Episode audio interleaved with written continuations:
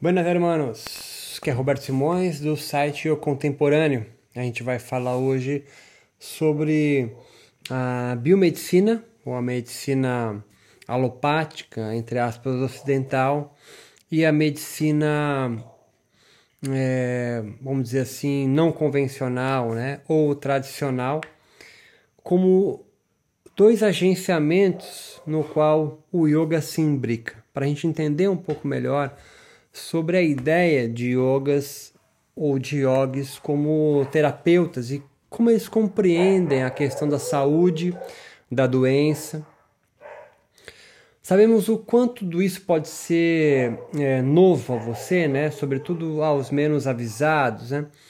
que nasceram em sociedades que não permitem, ao menos em tese, é, que um único ordenador de realidade ainda mais se for de cunho religioso, né, revelado, prevaleça em nosso meio social. Em outras palavras, quero dizer o seguinte, direto ao ponto: o Estado onde nós vivemos, no Brasil, não pode ser governado por sacerdotes. Né? Deve-se presumir que cada cidadão acredite em uma ficção, uma ilusão, uma realidade que desejar, sejam elas pautadas em religiões, em filosofias, e aí entra filosofias políticas, né?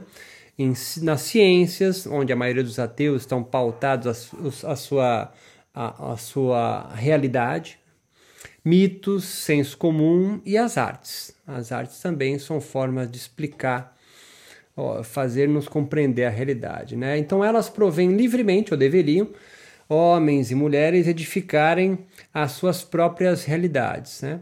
Daí surge o que nós denominamos na ciência da religião de movimento religioso nova era para ir se, se, cristalizando um pouco ao longo do que eu vou falar, que eu quero a, a, no nosso podcast, eu quero dizer, o que pretendemos demonstrar aqui é a organização social em que o yoga moderno está sendo inserido, pois é um processo de construção, é, o que eu chamo de yoga moderno, contemporâneo, é, é absurdamente diverso dos tempos de Patanjali, Matsyendra, Shankara ou Aurobindo, mais modernamente. Quero dizer com isso? Não adianta tentar buscar um yoga numa Índia ou numa geografia é, antiga, porque ela nunca viveu num sistema organizado socialmente no qual nós vivemos hoje. Né? Hoje, por exemplo, não é o hinduísmo ou o cristianismo ou qualquer outra religião sozinha que explica o mundo, é um ordenador, uma ficção que cura, uma ilusão, uma cosmologia a uma dada sociedade, mas todas as sociedades, sobretudo as globalizadas, possuem o potencial de realizar isso ao mesmo tempo, pois vivemos em sistemas que são organizados de forma capitalista, globalizado, e o surgimento no movimento chamado religioso Nova Era, o New Age, enfim, no século XIX, é, compreender isso um pouco pode nos auxiliar a entender melhor o que é o yoga hoje e parar dessa busca, dessa esperança é, e atrelado a isso o medo da deturpação do yoga. E aí aumenta a sua ansiedade. Você não sabe qual que é o yoga que você vai praticar né? Qual que é o mais verdadeiro. Um cara chamado Hanegraaff que estudou muito Nova Era sugere que os movimentos religiosos advindos da Nova Era é, forte, inequívoca da influência do yoga moderno. Então, eu defendo a tese que o yoga é uma nova religião em movimento é, e que tem como base a, a, os fundamentos espirituais da nova era, junto com o yoga. Você pode entender é, no Brasil Santo Daime e demais outras religiões que nascem desse cunho novelista. Né? Elas, então, não possuem apenas objetivos utilitaristas em curas orgânicas, né? mas implicam soluções religiosas criativas para problemas mais do mundo moderno que não foram ou souberam ser resolvidos pela tecnologia científica e as religiões dominantes. Então entenda, a tecnologia científica e as religiões que já dominavam, pensa só no Brasil para ficar um recorte mais fácil é, não deram conta de explicar o mundo. E assim, novas explicações vão ganhando terreno no Brasil. Quando historicamente religiões dominantes vão perdendo a sua força de coalizão com os estados, surge um processo social que eu e Beleza Guattari eu vou pegar emprestado chamam de linhas de fuga, conhecido como secularização. Então, quando a minha avó tinha algum problema, ela ia ao padre. A minha outra avó, que é macumbeira, ia para benzendeira. Mas todas, se o censo passar, iam dizer no censo demográfico que eram católicas, porque o catolicismo sempre foi para a vida das minhas avós a religião dominante, a religião ordenadora de sentido do mundo. É o padre, este sacerdote, que explicava as dúvidas que as minhas avós tinham. Hoje você não tem isso. Você usa, você usa o Google G.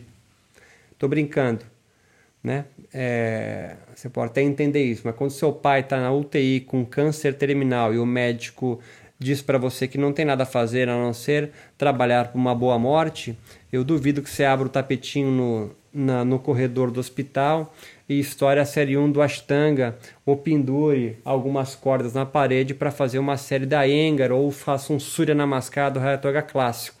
Tenho certeza que você irá nem cantar um mantra Gayatri, mas você irá para a capelinha ou algum lugar mais reservado entrar em contato com você mesmo. Não sei nem se você senta para meditar.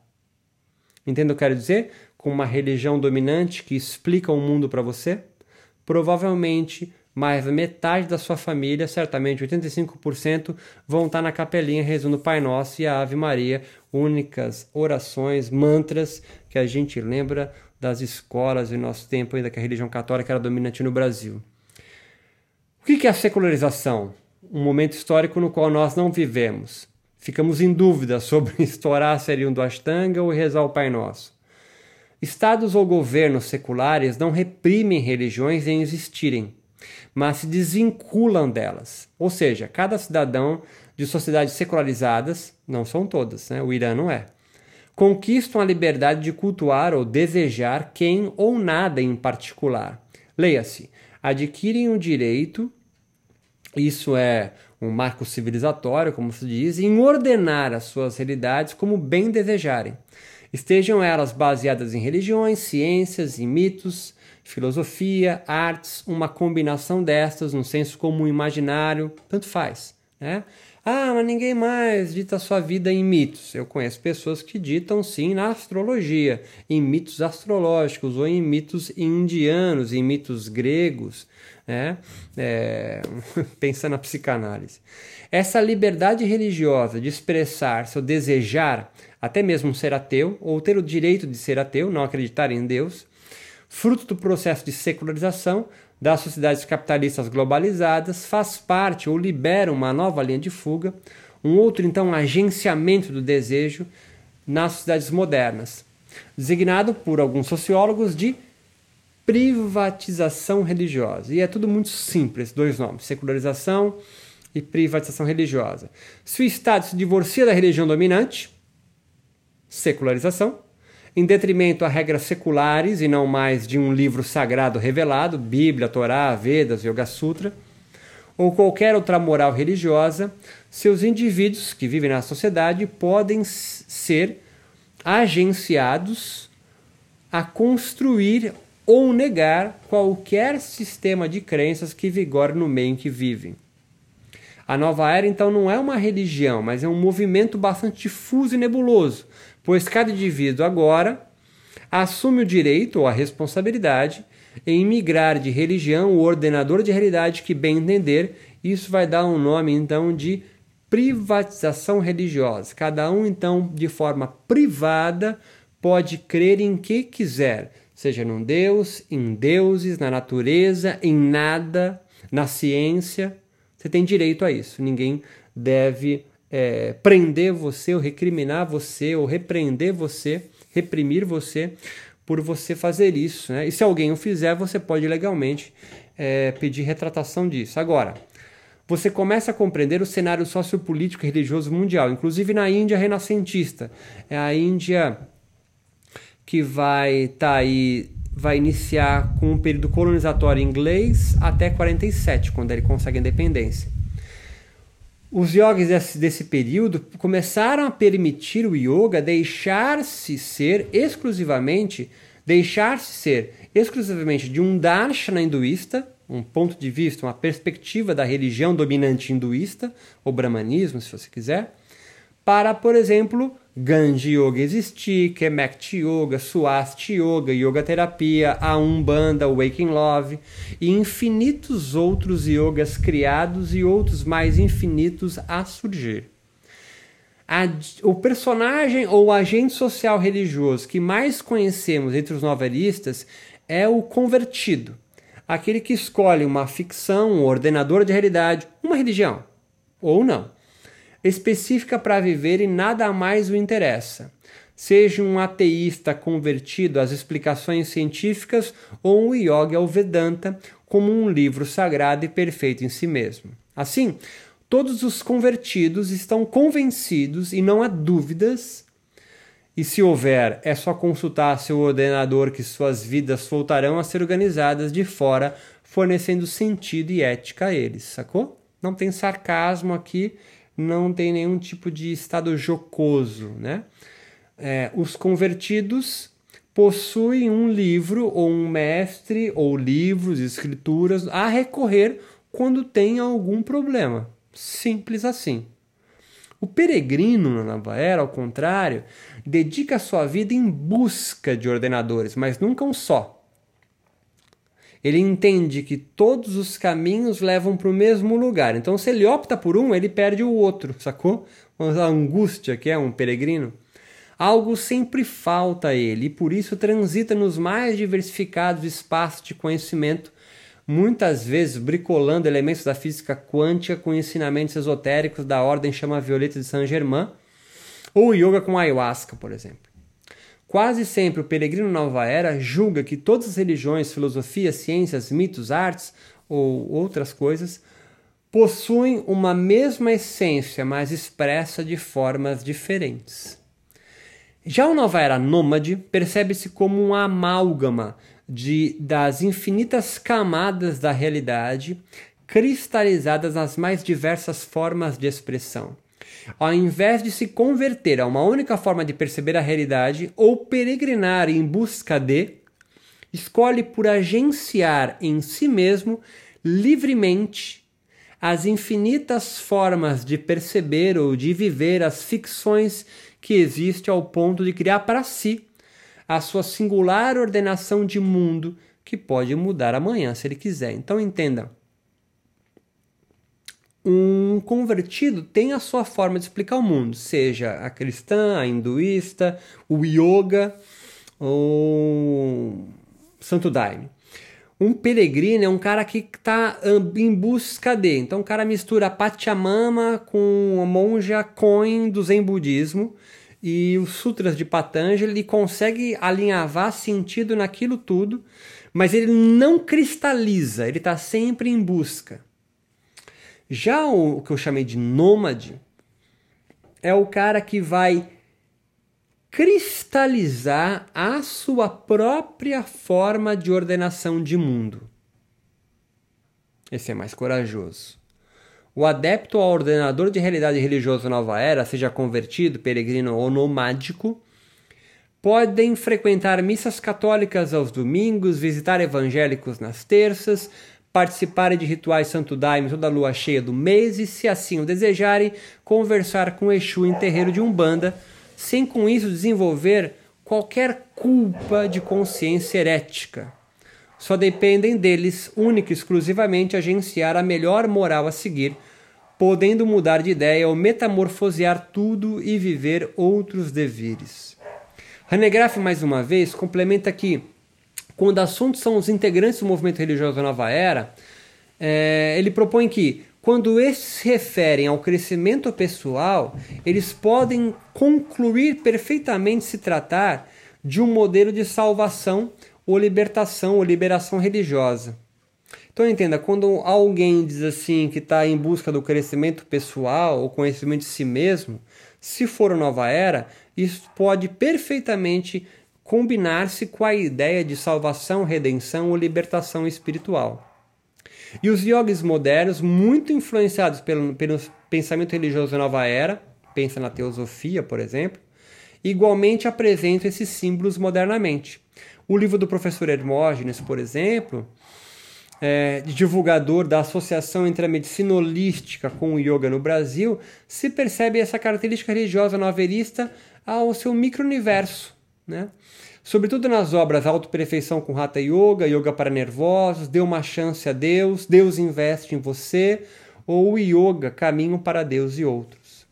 A manutenção de seu yoga como caminho espiritual e não apenas terapêutico, científico, laico, parece perfazer, pois a cura sobre o qual esse yoga brasileiro se debruça não está no corpo orgânico ou na mente, né? no sentido da psicologia convencional, da neurociência, como algo que é um produto do cérebro. Né?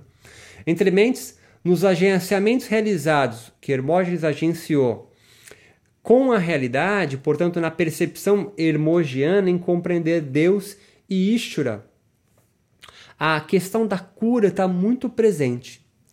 Em sociedades seculares e privatizadas, religiões institucionalizadas podem se apresentar para estes como desacreditadas, como com a validade vencida, é, criando um vácuo religioso.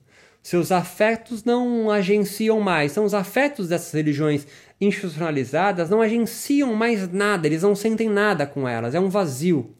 O yoga então surge no preenchimento desse vácuo, como uma opção de ordenador de realidade, agenciando novos significados para doença e mal-estar. Sacou o rolê que eu dei? Então, o yoga vai ser transplantado da Índia para o Brasil, num processo que eu já falei em outros podcasts, e justamente num período no qual, início do século XIX, é, início do século XX, né, no qual as religiões é, é, institucionalizadas para alguns setores, não é para minha avó ainda, vão perdendo a sua força e vai culminar isso com muito mais vigor a partir dos anos 60 e 70, quando sim o movimento religioso nova era pega as camadas um pouquinho mais elevadas economicamente, né, com mais grana, na, e sobretudo em São Paulo e Rio de Janeiro, entrando então com uma nova opção para aquelas pessoas, nova era, que não mais acreditam né, nas religiões dominantes, no caso do Brasil, o cristianismo. Então o yoga vai entrar. Por isso essa relutância tão grande dos yogis de hoje, ainda no Brasil, de se pensarem fazendo parte de um campo social religioso que o yoga faz parte. Porque a religião para ele está ligado a instituições religiosas dominantes, ligado ao poder, e sim, está. E eles não querem ver seu yoga assim, mas sim, também está. Mas o mais importante nesse nosso bate-papo aqui, a parte da política eu vou entrar de, num outro, é que é, esses novelistas, né, fugindo então de construções é, é, doutrinárias, né, de doutrinas que já existem, eles vão então trabalhar com a ideia de cura. Né? E aqui, e de doença, obviamente, né? e aqui é muito importante, porque os, os yogis no Brasil, se tem aqui no caso no Brasil da yoga terapia do Hermógenes, tem esse mote de cura, de terapia muito forte. Se você sair a campo né, e perguntar entre 10 yogis, é, é, se for dupla, é, múltipla alternativa, eu tenho certeza que oito vão colocar que yoga pode ser uma terapia. Assim, se você colocar espiritual, então, vixe, aí bomba, é 10 em 10. Então, doença, na concepção nova era, refere-se a uma certa anormalidade orgânica dos corpos ou sistemas biológicos seria um estado patológico, mas culturalmente organizado por modelos biomédicos convencionais. Então, doença é tratado por médico, né? o que você conhece mesmo, médico no sentido convencional. Agora eles criaram um, um, a nova era um novo nome que eles chamam de mal-estar, é, que por sua vez refere-se às percepções e experiências pessoais de estados psicofísicos e socialmente desvalorizados, mas que podem ou não incluir doença. E tem seus próprios sentidos curativos e terapêuticos. Vai ficar mais claro aqui para frente. Então, aqui é importante entender que na concepção nova era há uma anormalidade orgânica. Se ela é de cunho biológico, é doença e, é, e pode ser tratado né, é, por biomédicos convencionais. né? são estados patológicos. Como você conhece doença, toma remédio. Agora, eles criam uma nova denominação, uma nova expressão, conceito chamado mal-estar, que não necessariamente está ligado a um vírus, uma bactéria, sacou? Mas a estados psicofísicos socialmente desvalorizados, mas que, e que pode ou não é, ter doença, mas como sintoma, sacou? Essa distinção entre doença e mal-estar pode nos auxiliar a compreender alguns yogis modernos ordenando suas filosofias em busca de boa vida, distinguindo as medicinas tradicionais alternativas ou complementares das formas de cura desenvolvidas pelas sociedades modernas, seculares e privatizadas religiosamente. Indo direto ao ponto. Os yogis, eles foram construindo e estão ainda construindo, será que isso aqui está mais forte, a distinção também entre doença e mal-estar. Doença tratado com remédio, tratado com médico que você conhece lá, o convencional. Agora, mal-estar, as medicinas tradicionais, alternativas, complementares, são a, a, a, a forma que as cidades modernas, seculares e privatizadas escolheram para curar esse tal mal-estar. Então, vem comigo. Como sabemos, uma das principais influências dos Hatha Yogis indianos medievais foi a medicina indiana, o Ayurveda. Portanto, rituais corporais yoga nunca estiveram para o alívio da enxaqueca ou lombalgia. Seus esforços, de alguns yogis modernos, parecem residir em agenciamentos potenciais de cura e terapia, mas da alienação espiritual de seus praticantes. É muito comum ouvir um yogi falar em avid, ignorância, maia, né? ilusão. Então eles visam é, com a sua terapia yógica a cura do mal-estar e não da doença. Como não poderia deixar de ser, os tratamentos para doenças físicas da medicina convencional e do mal-estar das medicinas tradicionais, tipo Ayurveda ou chinesa, também divergem. Segundo esse autor, Hanegraaff, os novelistas, pensa os yogis, né, incluem em suas cosmologias medicinais outro modelo terapêutico. Enquanto é, ele chama de curing, remediar, pode ser uma tradução, se remeteria a doenças orgânicas, o healing, ou restaurar, se remeteria ao mal-estar. Assim, enquanto a remediação encontra eco na remissão de corpos físicos doentes, o healing ou a restauração se volta a uma preocupação global, integrativa, holista, com todos os aspectos físicos, psicológicos, sociais e, sobretudo, espirituais, yoga vai chamar de sutis, do mal-estar. Os críticos da medicina convencional dizem que se, eles se especializaram só em curar doença, mas se esqueceram na arte, entre aspas, em healing, em restaurar. Deste modo, fica implícito uma crítica entre os yogis modernos à medicina ocidental, entre alguns yoga terapeutas, por exemplo, sobretudo quando a biomedicina demonstra cientificamente a existência física é, de fisiologia sutil yógica. Logo, é, é, é, sobretudo quando você começa a associar glândulas endócrinas, que são físicas, a chakra. Né? Isso é uma apropriação dessa nova cosmologia novelista que o yoga também faz Ctrl-C e Ctrl-V. Logo, mal-estar esta nova narrativa religiosa yoga terapêutica em processo, podemos dizer, pode ser compreendido não como biofísico, orgânico, de órgãos, né? mas em um agenciamento espiritual ou sutil, se você preferir, de transformação pessoal. Então, se você está doente, dor de cabeça, mal-estar, é, é, é, lombalgia, é um sintoma, sacou? De um problema espiritual né? E se você, você vai resolvendo isso, então você vai se transformando também. Uma salvação ou libertação espiritual ou transformação pessoal em religiões terapêuticas novelistas, yoga, como algumas denominações yogas hoje, configura-se então como uma forma radical de healing, de restaurar Muitas práticas e filosofias yogicas, a exemplo do espiritismo kardecista, religiões ayahuasqueiras e a umbanda, muito longe do enfoque corporal orgânico, visam um corporal sutil.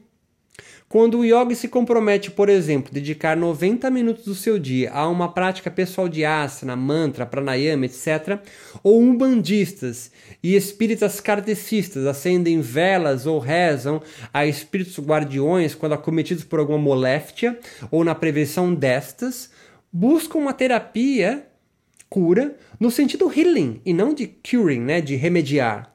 Assim, os yogis modernos se uniram, inconscientes ou não, à ciência biomédica, mas para difundir os seus ritos corporais de cura, healing, como forma proselitista e pretensamente científica, portanto laico. Mas funcionou muito bem e também causou novos problemas a ele, sobretudo quando você começa a se aproximar demais da ciência biomédica, ela pode conseguir resolver algumas situações no qual eu não preciso mais das escrituras sagradas, sacou? E aí eu começo então a substituir sacerdotes, seu professor de yoga, de médicos. Esse é um fio muito tênue que os yogis modernos é, se esmeram em conseguir se afastar. É bacana ter a chancela de um artigo científico legitimando a sua prática, mas também é muito perigoso ficar próximo do médico ou de um cientista biomédico, porque ele pode explicar por uma outra via, que é, portanto, a científica, o que antes era de um domínio seu.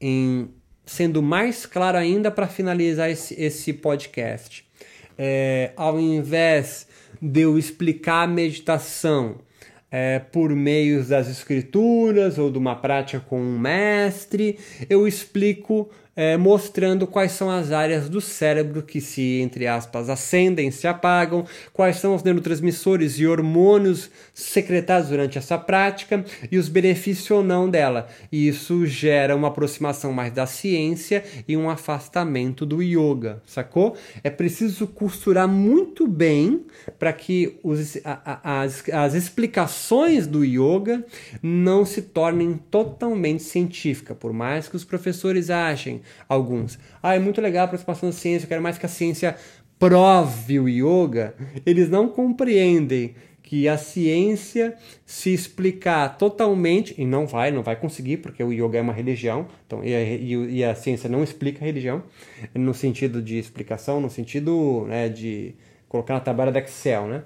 É, o yoga vai continuar sempre sobrevivendo, sacou? E não é também coincidência que alguns yogis vão fazer mestrado, vão fazer doutorado, é, para tentar legitimar a sua própria escola, tradição ou instituição religiosa. Forte abraço, espero que tenha contribuído com alguma coisa.